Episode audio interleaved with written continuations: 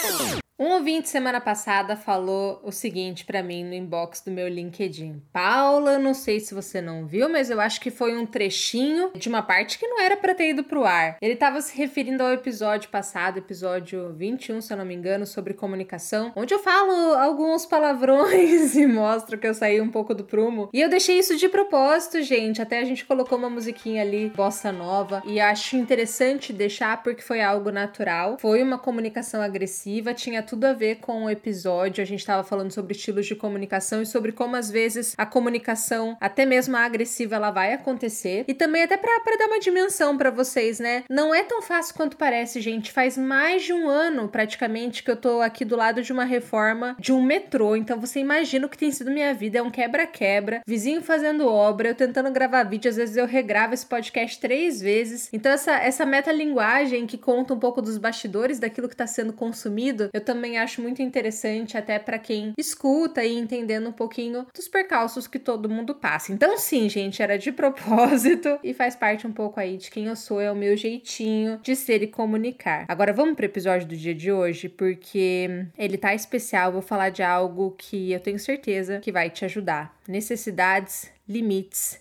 e posicionamento.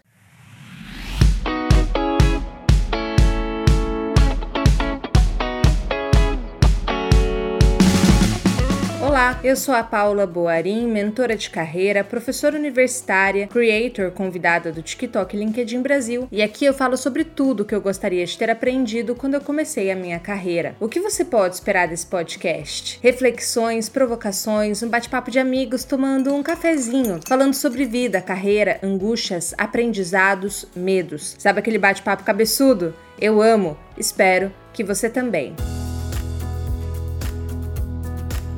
Esse podcast conta com o apoio do meu novo curso Conversas Nem Tão Difíceis no Trabalho. Clique no link no descritivo desse episódio e conheça mais.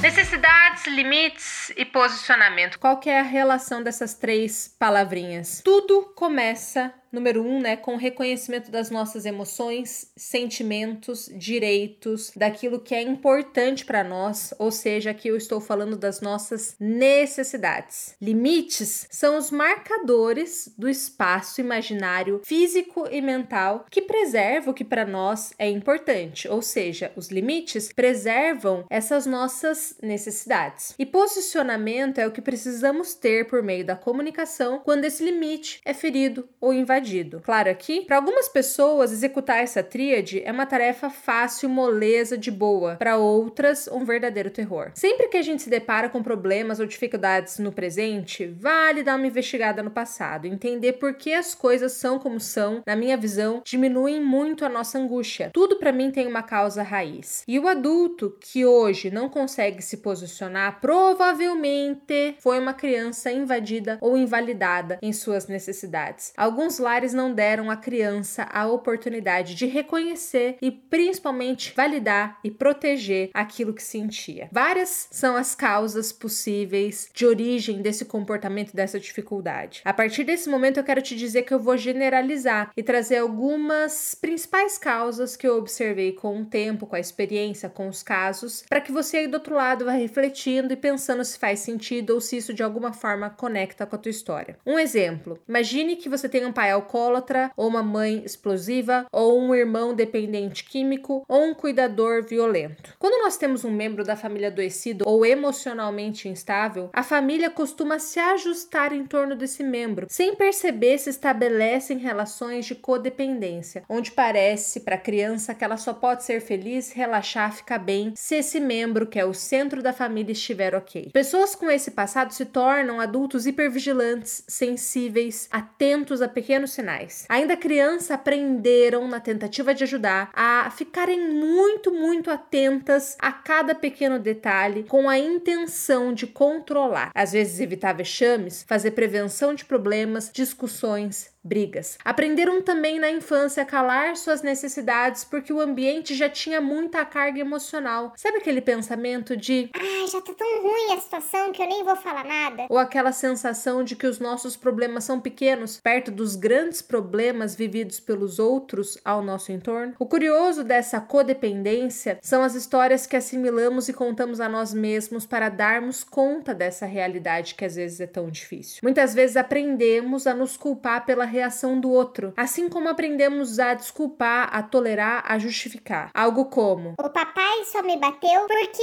eu o deixei nervoso. Bom, se não te disseram, eu preciso te dizer, não é bem assim que as coisas funcionam. Você não pode ser responsável pelas reações e escolhas do outro. Se fosse assim, a vida seria fácil, seria só achar meia dúzia de pessoas e jogar a culpa daquilo que eu produzo, daquilo que eu faço, da forma como eu reajo e não me responsabilizar pela parte que é única e exclusivamente minha. Em lares assim, muitas vezes, aprendemos a sorrir quando queremos chorar, a fingir quando, na verdade, não está nada bem, a nos calar para não fazer do outro um outro desconfortável, a silenciar nossas necessidades para não fazer do ambiente um lugar mais tenso, a nos culpar e a nos responsabilizar pelo que é do outro, independente do custo que isso tenha para nós. Outro exemplo clássico de passado de um adulto que não aprendeu a se posicionar e a comunicar os seus limites vem de uma educação violenta ou de padrões violentos que o ensinaram a calar. Talvez sua família fosse aparentemente funcional, não existisse talvez alguns casos como esses que eu citei acima, mas talvez era uma família que não dava lugar nenhum para sentimentos, incômodos, vontades. As falas que talvez você tenha ouvido aí enquanto criança era Cala a boca e aceita, engole o choro, fica quieto, quietinho. Não chora, senão vou te dar motivo para chorar. Além de falas castradoras, te passaram a mensagem clara de: poxa, eu tô mal, o outro me fez sentir mal, mas ainda assim eu preciso suportar, eu preciso tolerar, eu preciso calar, porque senão vai ser ainda pior para mim. Eu já falei aqui isso tantas vezes e talvez eu morra falando: vida é repetição, e é incrível como a vida não nos dá o direito de fuga. Por vezes a gente foge de casa, da figura do pai, da mãe ou do cuidador que tivemos, e os encontramos na projeção feita em chefes. Por vezes encontramos pessoas tão difíceis no trabalho quanto tínhamos em casa. E assim mantemos o padrão. O padrão mais comum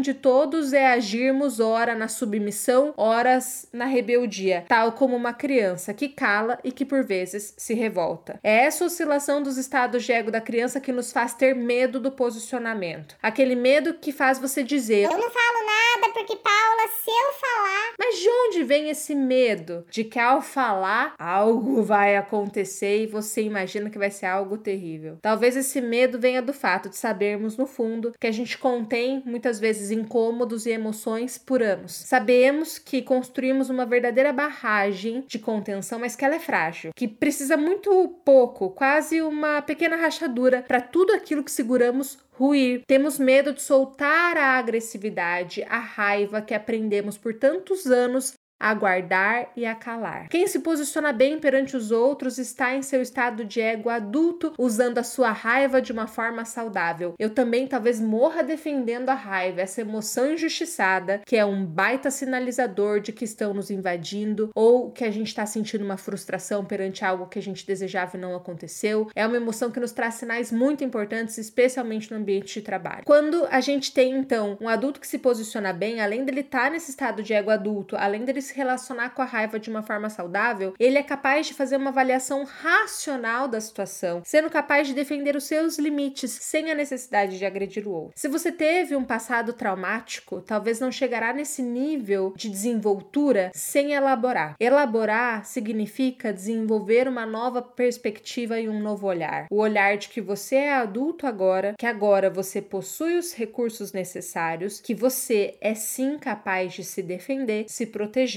Aquilo que você aceitou enquanto criança não precisa ser necessariamente aquilo que você aceita enquanto adulto, concorda? Agora a pergunta é como fazer isso, né? Como elaborar. O caminho mais rápido, mais eficaz e o que eu mais indico sem dúvida é fazer terapia e isso você já sabe. Mas a terapia não precisa ser o único meio pelo qual a gente elabora, até porque temos outros lugares de elaboração, seja esse podcast, uma conversa com amigos, um curso. Todas essas são formas de elaborar, de ressignificar clarificar, de trazer um novo olhar e fortalecer ainda mais o seu processo de desenvolvimento. Aqui nesse momento, eu quero te dar algumas tarefas, principalmente se você se percebe agora como uma pessoa que tem dificuldades de identificar os teus sentimentos, as tuas necessidades, as tuas dores. Se você é uma pessoa que percebe que tem dificuldade de identificar os seus limites, se você é uma pessoa que percebe que tem dificuldade no seu posicionamento, é preciso exercícios para mudar essa realidade. E aqui eu quero te propor somente três, porque hoje eu tô assim suave na nave e o tema eu trago, tento trazer de forma leve, mas ele é pesado. Se você parar para pensar fundo mesmo, a gente sente assim, porque mexe com estruturas que a gente carrega muito tempo e não é tão fácil romper com tudo isso para ter um comportamento diferente no trabalho.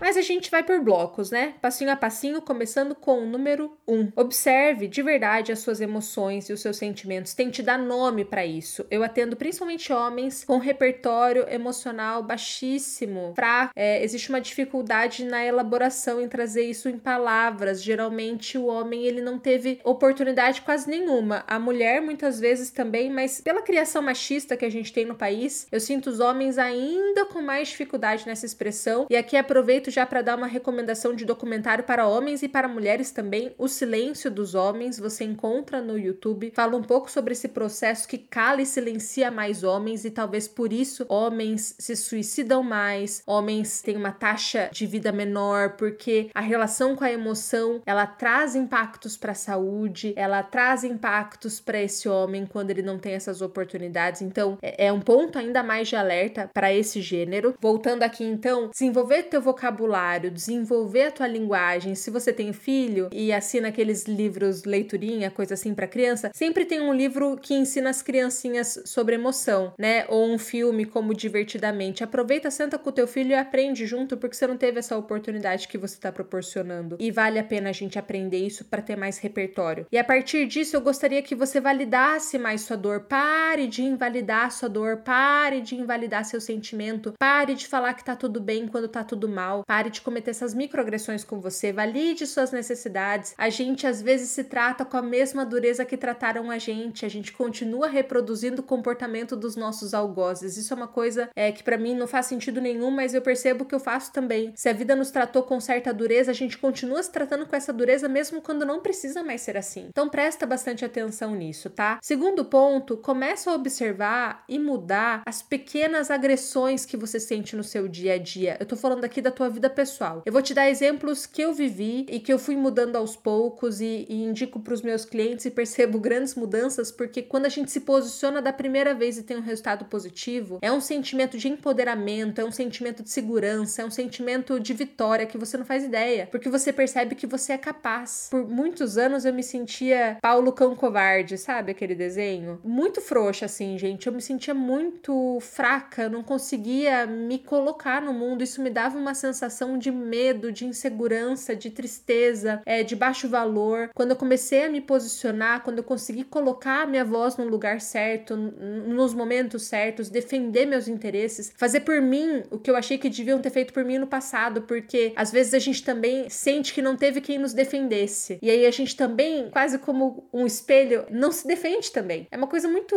muito curiosa, um papo filosófico que a gente podia ficar aqui nesse café virtual por horas tentando identificar os motivos e as razões, mas o fato é, quando isso acontece, quando você consegue se colocar, tua vida ela, ela ganha em qualidade, em autoestima, em poder, tua carreira avança porque você tá se representando de um lugar de muito mais força. Mas vamos lá, exemplos do dia a dia. Você comprou um refrigerante, pediu um refrigerante zero, veio refrigerante normal. Muitas vezes você se constrange de pedir pro garçom trocar. Ah, mas coitado do garçom, ah, mas, mas poxa, não quero prejudicar ele e tal. Eu entendo esses sentimentos, acho muito legal essa empatia, mas o combinado não sai caro. Você pediu refrigerante zero. Tá tudo bem você pedir para trocar. Faz parte do serviço que você tá contratando. Para falar isso não precisa ser agressivo, não precisa ser mal educado. É só comunicar, foi o combinado, foi o que foi solicitado. Ou quando você vai fazer a unha no seu salão e você percebe que a manicure tá ali agitada, querendo terminar rápido, e você gostaria que ela cortasse sua unha mais curta. E você percebe que ela corta assim, nossa, que ela só passa uma lixa e não fica exatamente como você gostaria. E você fica com aquela sensação ruim de, ah, eu não quero incomodar o prestador de serviço, eu não quero atrapalhar o prestador de serviço. Por mais que você saiba que nesse momento você é a contratante e que isso que você deseja, cortar a unha, tá dentro do pacote, tá dentro do previsto. Você não tá pedindo nada mais, você só tá pedindo aquilo que está dentro do previsto. E por vezes a gente se constrange até mesmo de pedir para um prestador de serviço fazer algo que a gente gostaria que fosse feito. Isso para mim é, é, um sinal claro assim de como as nossas necessidades elas estão silenciadas, o quanto a gente não consegue realmente nos posicionar, nos comunicar diante daquilo que é importante para nós. Um terceiro exemplo do cotidiano, você acabou de conhecer uma pessoa que começa a te chamar de querida e você não gosta de ser chamada de querida. E aí você começa esse mecanismo mental de ai, coitada da pessoa, a pessoa não faz por mal, ela acha que tá agradando. Você não tem que justificar o comportamento do outro, você não tem que achar motivos pelos quais o outro faz do jeito que ele faz. Não há essa necessidade. A única coisa que você precisa dizer é o seguinte: olha, eu não me sinto bem quando você me chama de querida, eu gosto tanto que me chamem pelo meu nome. Por favor, me chama pelo meu nome? Pode ser assim? É só isso que você precisa falar. Não precisa ser agressivo, não precisa ser rude. Ah, mas o que o outro vai sentir, o que o outro vai pensar? Você não é responsável pelo comportamento do outro, pelo que o outro sente, pelo o que o outro vai pensar. Esqueça essa ideia que você aprendeu às vezes lá na tua casa de tentar controlar o que é seu e o que é do outro. Assim como você nesse momento está dando seu tempo, sua vida para tentar se desenvolver porque você percebeu que tem coisas que precisam ser melhoradas e tá correndo atrás como adulto que você é, o outro também tem que fazer esse movimento, gente. Senão não dá. É pesado demais, é difícil demais. A gente às vezes não dá conta nem da gente. Então assim, dê conta de você e deixe o outro adulto para dar conta dos sentimentos dele, das questões dele. Você não é responsável por isso. Principalmente, é claro, se você comunica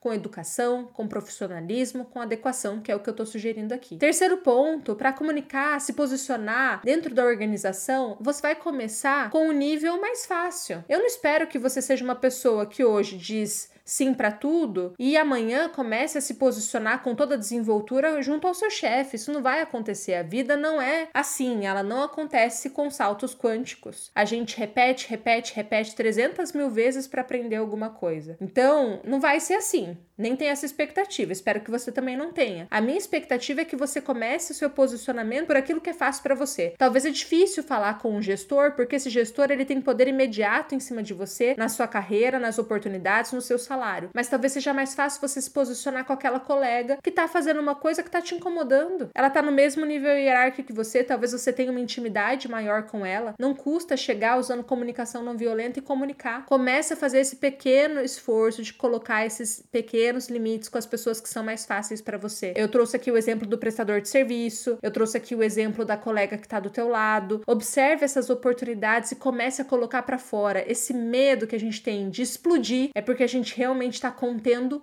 tudo. Começa a soltar um pouquinho que você vai ver que a intensidade ela diminui porque você está diluindo, você não está acumulando, você não está interpretando. E a gente cai num ciclo complicado quando a gente faz isso da retenção, né? Porque a gente começa a querer analisar tudo e construir narrativas que só acontecem na nossa mente. O lance é aconteceu, comunicou, zerou e segue o baile sem grandes dramas. Será que você consegue aplicar esses três exercícios essa semana? Eu gostaria muito de saber se você está fazendo isso isso. E você pode a qualquer momento relatar a sua evolução lá no inbox do meu Instagram, porque toda semana tem gente que aplica os exercícios e comenta, fala lá, dá feedback. Vamos aplicar? E se tiver resultado, você já sabe que pode me contar.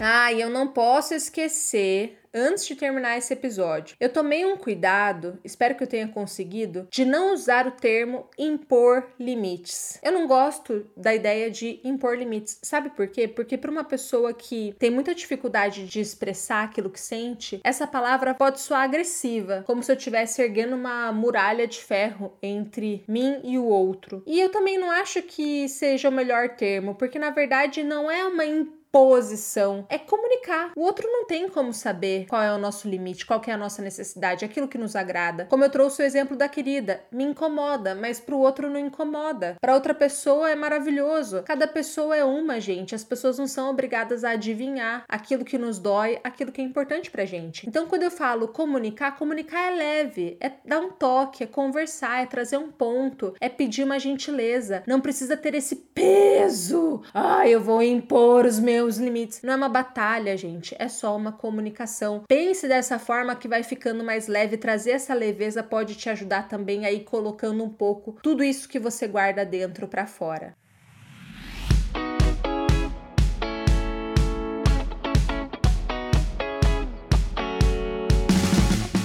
Fez sentido? Então agora eu só tenho dois pedidos. Compartilha com quem você ama e quer ver crescer junto com você. E não se esquece de deixar cinco estrelinhas no Spotify. Isso ajuda muito o meu trabalho. Não te custa nada, mas vai fazer o nosso podcast ser cada vez mais ouvido aí por outras pessoas. Muito obrigada e nos encontramos na próxima segunda. Beijos!